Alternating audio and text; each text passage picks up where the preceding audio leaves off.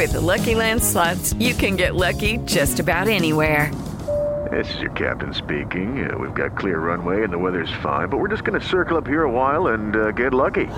No, no, nothing like that. It's just these cash prizes add up quick. So I suggest you sit back, keep your tray table upright, and start getting lucky. Play for free at LuckyLandSlots.com. Are you feeling lucky? No purchase necessary. Void where prohibited by law. 18 plus terms and conditions apply. See website for details. Papo com o Anjo. Olá pessoal, bem-vindo a mais um podcast Papo com o Anjo, esse podcast que faz parte do programa O Anjo Investidor, toda quarta-feira às 9 horas na Jovem Pan. E hoje nós vamos receber uma dupla que não é uma dupla sertaneja, mas é uma dupla que faz mágica, mágica inclusive com seu dinheiro.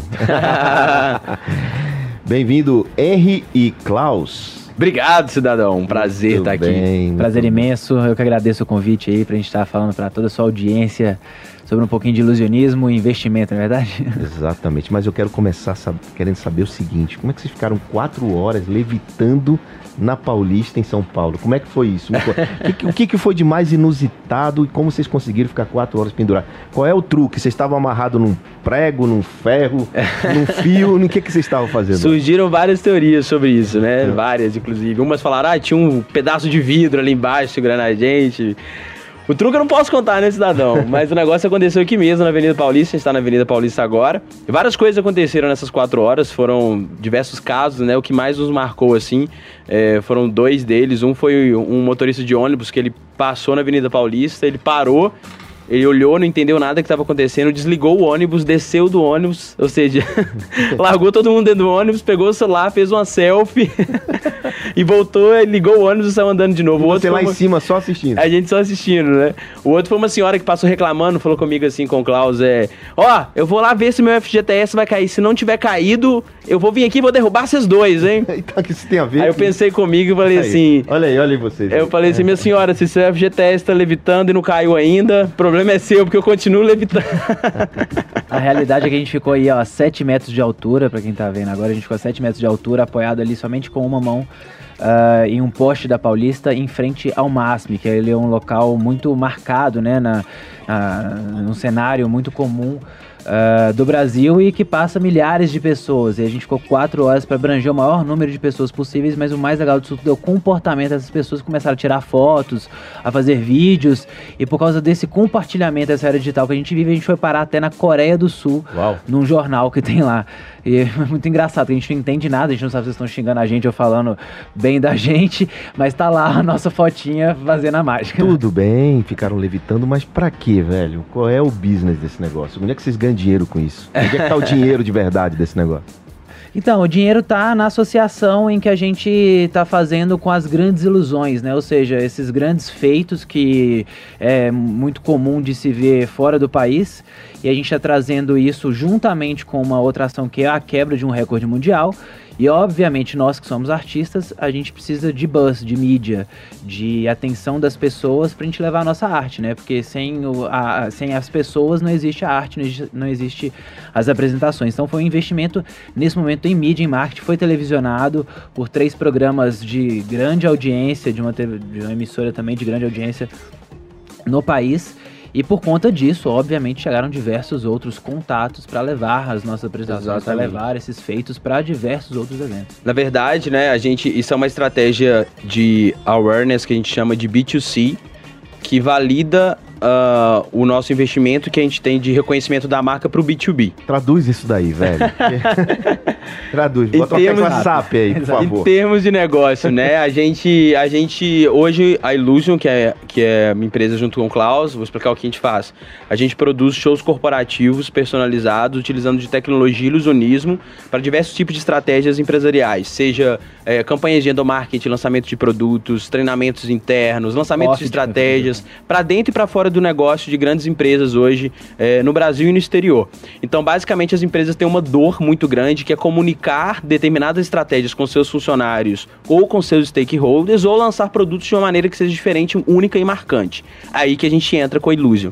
A gente entra de uma maneira tecnológica e com o ilusionismo para marcar esse momento e fazer com que a mensagem chegue de maneira mais efetiva e lúdica dentro uh, do ambiente que a gente chama B2B. O que, que é esse B2B? É né? empresa, empresarial. Empresa, né? né? Ou e seja, o B2C quando... é a pessoa que está passando lá, tá vendo e tá te dando. É, pô, aqueles são os mágicos. Exato. Então, uh, falando em termos de investimento, a gente fez um. E essa ação foi uma ação que a gente investiu, né? Para poder acontecer.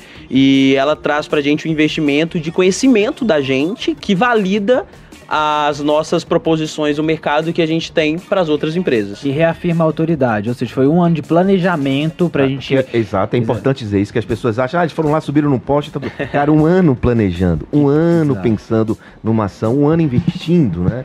Isso, que, isso é que é importante, um ano investindo para poder chegar no resultado que vocês tiveram. Mas vamos lá. Vocês, a gente, assim, eu sou um cara de 50 anos, né? Então, pô, já vivi muito, já vi muitos mágicos passaram pelo Brasil, é, televisão e tal, né? Eu sou da época do Uri Geller, que uhum. importava garfo, né? ninguém aqui tem dessa idade. Mas dessa, dessa fase nova, nessa fase nova que a gente está vivendo hoje, nessa era digital, eu acredito que vocês dois, Henrique e Klaus, são os que mais aparecem, né? Os que mais têm é, é, audiência ou, ou o, são a referência no mercado em termos de ilusionismo. Você recentemente, inclusive, fizeram uma peça de teatro que foi um sucesso, casa cheia todo dia, toda sexta, na verdade. Sim. E aí, como é que vocês se posicionam? Como é que vocês veem esses mágicos das antigas? Como é que é essa mágica nova? E como é que é o business em relação do passado para hoje? O Brasil está comprando mais isso ou não? A mágica ficou esquecida? É tanta pergunta numa só. então, a gente vem trazendo um novo paradigma para o ilusionismo, né? Então a gente vem quebrando as crenças anteriores que tinha, e principalmente de uma era pós-Mr. M, depois do ano de 99, que foi Mr. M, que popularizou muito a mágica, ou seja, foi muito positivo, mas ao mesmo tempo também descredenciou aí muitos mágicos por estar tá revelando realmente o segredo de como era feita as ilusões e como era criada aquelas sensações nas pessoas, né? o encantamento. E a gente vem aí construindo uma nova roupagem, que é um ilusionismo moderno, que conversa com as pessoas da atualidade, que fala a língua delas com a tecnologia e, obviamente, criando novas sensações e voltando a fazer as pessoas se encantarem com o ilusionismo, porque é o que a gente fala, a gente está criando uma nova era do ilusionismo, que é uma era de um ilusionismo moderno, tecnológico, comunicativo e tem um único uh, objetivo, que é fazer as pessoas se encantarem novamente pelo, pela mágica em si. Em termos de business, né, você falou uma coisa aí que é importante, né? A gente ficou no teatro aí, é, foi uma temporada de seis, seis apresentações no Teatro Folha, em Genópolis. É, e esse é um investimento também que a gente está fazendo, né? E o nosso maior investimento nos últimos anos tem sido em educação do público, né? É, assim como o investimento que esse programa está fazendo com vocês, que é educar a cultura de startups e levar a educação é, empreendedora, né, para as pessoas, o que é maravilhoso e fico orgulhoso de ver esse trabalho que vocês estão fazendo, que é levar esse mindset empreendedor para as pessoas que a gente teve que se desenvolver. Então, acho que tudo é um investimento que, principalmente na nossa área de marketing, tem, que é de é, transformar essa cultura e esse conhecimento que as pessoas têm sobre mágica e, e dizer para elas: olha, o mundo mudou, os negócios mudaram, as pessoas mudaram e a mágica mudou também. Essa é uma nova cara da mágica que a gente quer mostrar para vocês, que está indo no mesmo sentido de inovação, de transformação digital que o mundo está indo. Então a gente está surfando aí essa onda de inovação que o mundo tem tem surfado, né? O que todo mundo está entendendo agora, como os negócios vão se transformar pelos próximos anos é, com avanço, com, com, com, a vinda de novas tecnologias. E a gente está tentando, o nosso maior desafio, e vai ser pelos próximos anos ainda, é saber como essas tecnologias, como inovação vão chegar no nosso mercado. Bom, você está falando também de empreendedorismo. Você acabou de falar que de alguma forma colabora e contribui com todo esse processo e com a educação do, do público, né? Que, que assiste o Henry Klaus e que participa dos shows e tal. Mas eu queria saber o seguinte, em termos de aprendizado, quais foram os maiores aprendizados que vocês tiveram na vida? Vocês são muito novos, né? Então erraram um pouco, creio eu. eu queria saber quais foram esses erros que vocês tiveram nessa, nessa jornada de vocês. Vocês estão fazendo mágica há quanto tempo? Nossa, tem muito tempo. Eu comecei com 6 anos de idade brincando, não, o não, Henry não, também. não, não, não mas profissionalmente, acho que foi a partir dos 15 que a gente começou a vender shows infantis. Mas não ali. eram juntos ainda. Não, ainda não. A gente tá junto há 10 Vocês estão anos. namorando há quanto tempo? Boa. Aí é A foda. gente tá junto há 10 anos, um triângulo amoroso, eu meu namorado. e. Então, mas a realidade é que a gente vem desde criancinha, ama mágica e, obviamente, os primeiros desafios já começam dentro de casa, quando a gente fala que a gente quer viver de arte num país que não valoriza tanto a arte assim. A mãe já olha pra você e fala assim: você é louco, meu Vai arrumar um filho." emprego? Exatamente, mas e as pessoas também, quando você fala assim, você trabalha com o quê? Eu falo assim, eu sou mágico. Eu falo assim, mas e seu trabalho? Eu falei assim, então, é mágico. E a gente, dentro de casa, a gente já descobriu que não seria tão fácil assim, né? E obviamente, quando a gente decidiu unir forças, unir o conhecimento e unir a cabeça mesmo, pensar de forma mais inteligente e estratégica dentro disso, a gente descobriu que a gente precisava ser empreendedor. Ou seja, hoje a Illusion, depois de 12 anos trabalhando, é, a Illusion é a maior empresa de ilusionismo do Brasil. Isso tudo, apesar da gente ser artista. Aceita um sócio? Aí, ó. Aceita investimento. Aceita investimento também, João. investimento. O principal aqui, aceitamos investimentos. Precisamos de um anjo. Precisamos de um anjo. Vambora. Deixa eu, deixa eu dar minha força também, que a gente tá precisando. Ah, é, pois é, e a gente, isso tudo envolve planejamento estratégico, envolve pessoas, envolve li- a gente ter liderança, envolve é, a gente ter ali um time de marketing, um time de vendas, um time ah, de administrativo, financeiro. Então, assim, exige da gente outros conhecimentos além do artístico, né? Que a gente, não, a gente não acreditava que a gente deveria desenvolver, né, João? E uma coisa que. Acho que a gente se conhece tem quantos anos, João? Sei lá. Seis, sete. É por aí. E uma coisa que eu aprendi muito com você foi isso, né? A gente. é, não, não existe esse sonho do artista brasileiro de que eu vou ser encontrado por um empresário. É, o nosso maior, nossa maior virada de chave foi entender que se a gente não botar a mão na massa e fazer esse negócio acontecer, e no final das contas Tem tem, que que, vender boleto, show, né? Tem que tem vender que, show. tem que vender pauta pra televisão, tem que inovar, tem que fazer de maneira diferente, ninguém ia fazer pela gente. Ah, né? mas vocês falaram, falaram e não falaram qual foi o erro que vocês cometeram. Nossa, a gente Ah. cometeu muitos Vários. erros, né? vários. A gente já errou em termos de mercado, em termos de posicionamento, e a gente tem que corrigir rápido esses erros. A gente já errou em termos de, até de investimento, a gente já contratou é, empresas terceirizadas que a gente acreditou muito naquilo, apostamos todas as fichas ali e a gente descobriu que depois que a gente foi, infelizmente, ficamos frustrados com algumas empresas terceirizadas que a gente contratou, com o resultado que elas eram, a gente aprendeu que a gente não poderia simplesmente apostar todas as fichas, por exemplo, é, em um Exato. tipo de investimento só. Então a gente teria que diversificar o nosso caixa, planejar isso de forma inteligente. Obviamente a gente já está começando a planejar o nosso ano seguinte, ou seja, a gente ainda está em outubro já planejando o ano de, de 2020. E aí com vocês já pensam investimento. na, na ilusão que vocês vão fazer Sem dúvida. frente. Então a gente É. fez um grande feito agora, que foi esse recorde A gente mundial. acabou esse recorde já pensando assim, depois disso, meu Deus, ano que vem vai ser o quê? Não, porque eu já vi vocês tirando o relógio de gente, né? já vi vocês... É, o Sandro Magaldi mesmo perdeu o relógio dele numa Inclusive, deixa eu ver o que você tá aí hoje, Cidadão. festa. Eu até tô olhando pra ele que eu achei que vocês iam tirar o relógio. É que a realidade, quando a pessoa conhece o mágico, a primeira pergunta que ela fala é assim, mas então. Faz uma duas, mágica né? aí. Não, além da. é, faz uma mágica, mas ela tem mágicas específicas. Ela primeiro pergunta pra gente se a gente consegue fazer a sogra sumir. Ah. Aí eu falo assim: olha, se eu soubesse, eu fazia a minha. Mas aí. e aí a segunda que ele vira e fala assim, mas então me dá pelo menos os números da Mega Sena. Eu viro e falei: se eu soubesse, eu não trabalhava mais, amigo, pode ter certeza disso. Mas olha, existe uma diferença da mágica manual, dessa coisa da habilidade, né? De, de fazer rápido e enganar as pessoas, e não sei lá, não sei se a palavra é essa, e da grande ilusão e da grande tecnológica mágica. Aham. Eu vejo que vocês sabem fazer o básico e vocês sabem fazer muito bem feito a grande mágica. É. E, e, e aí, o, o- porque eu me interesso muito pela, por essa brincadeira do, do, do, do anel. Do não sei o close-up que a gente chama, né? Close-up, é? Isso, é, é. não é uma pasta de dente, não, pô? Comerciais agora. Eu já não vou mais investir. É, olha aí. Close-up. Na verdade, existe. É, tu- tudo no final das contas é, são princípios básicos, né? Assim, a diferença é que um envolve um investimento maior, né?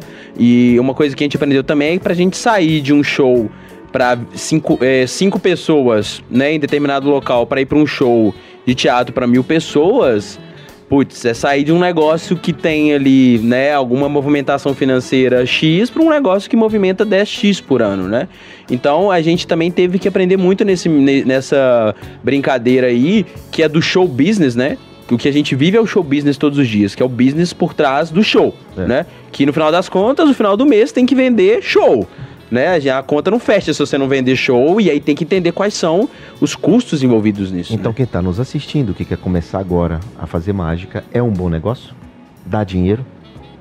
Depois de 12 anos começou a dar. Então, se você tem, se você tem paciência e, e, e obviamente, um, um caixinha para se manter por mês, a realidade é que a gente está fazendo realmente uma educação de mercado. Então, se você quer começar na mágica, assim, ótimo. Se você é sua paixão, invista seu tempo, invista.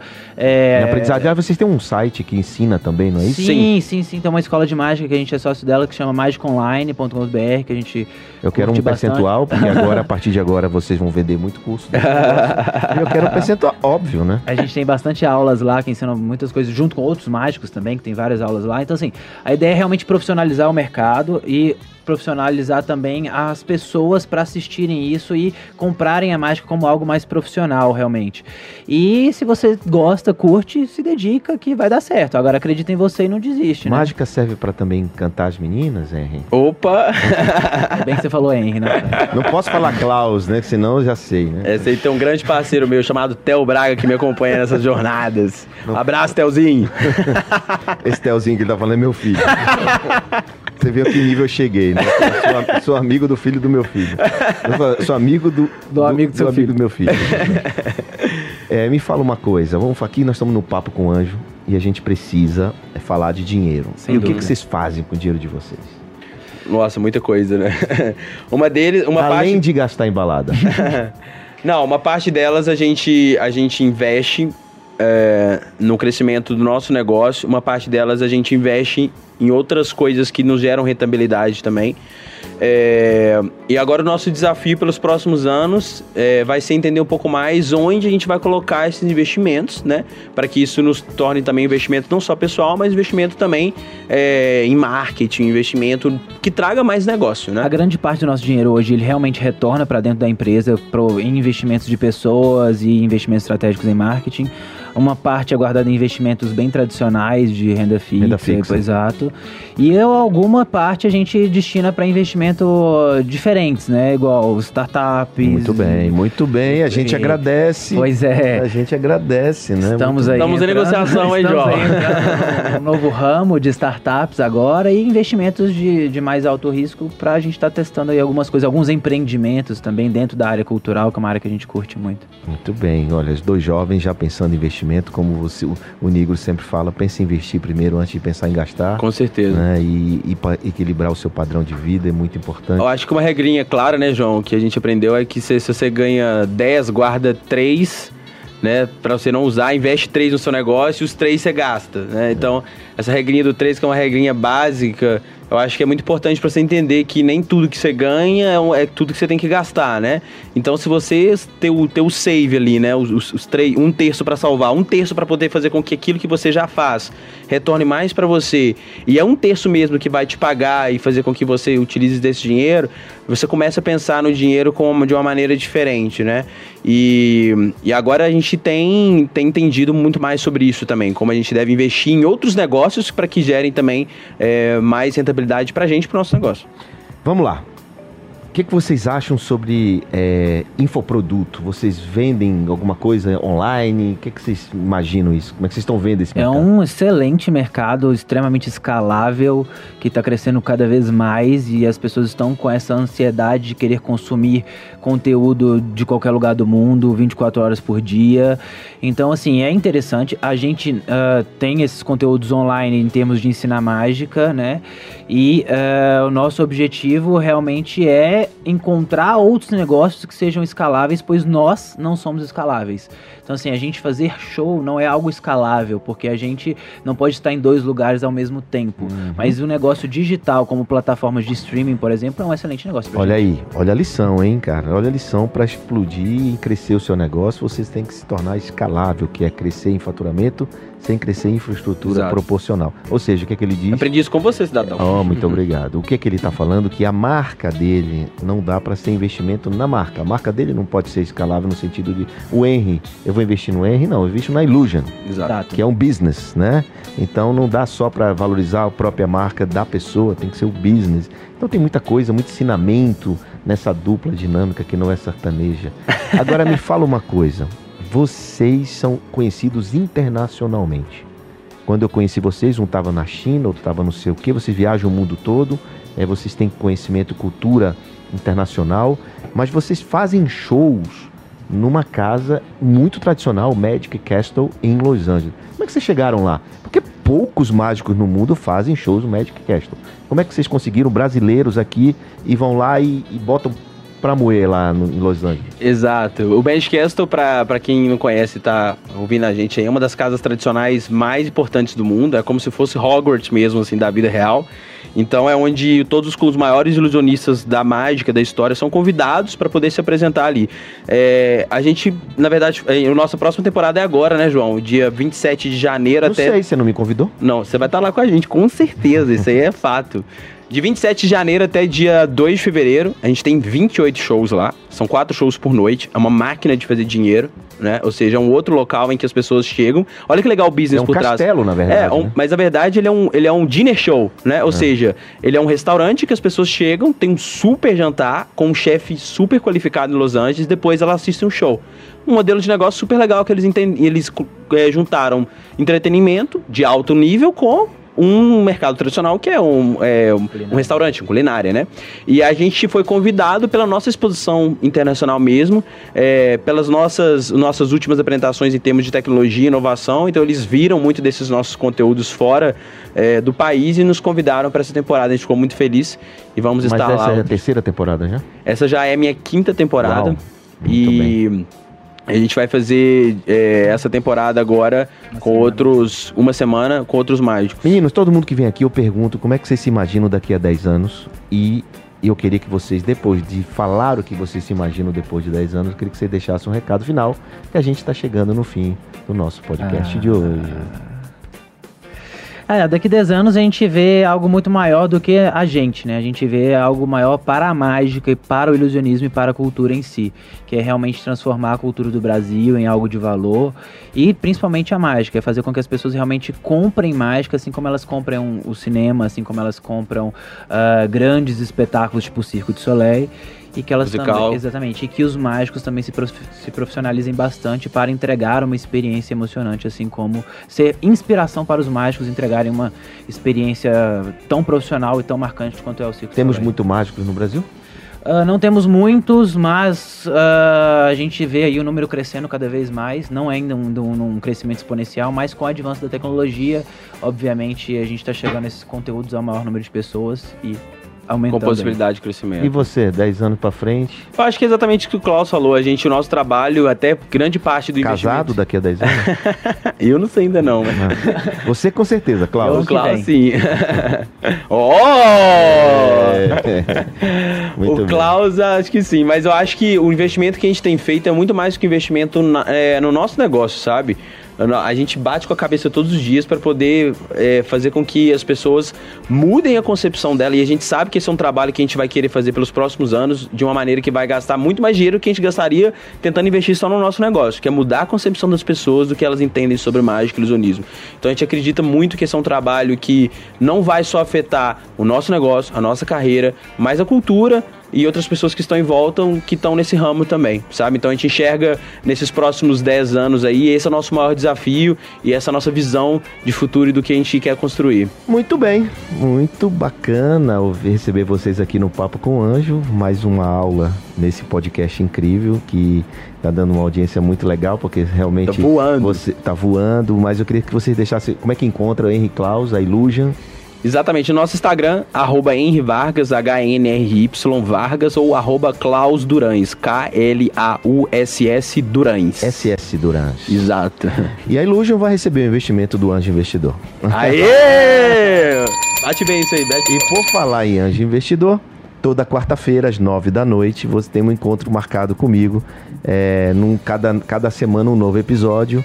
E também sigam lá o Instagram, o, An, o Anjo Investidor e o arroba João Kepler. Então é isso, esse foi mais um Papo com o Anjo e te vejo no próximo episódio. Papo com o Anjo.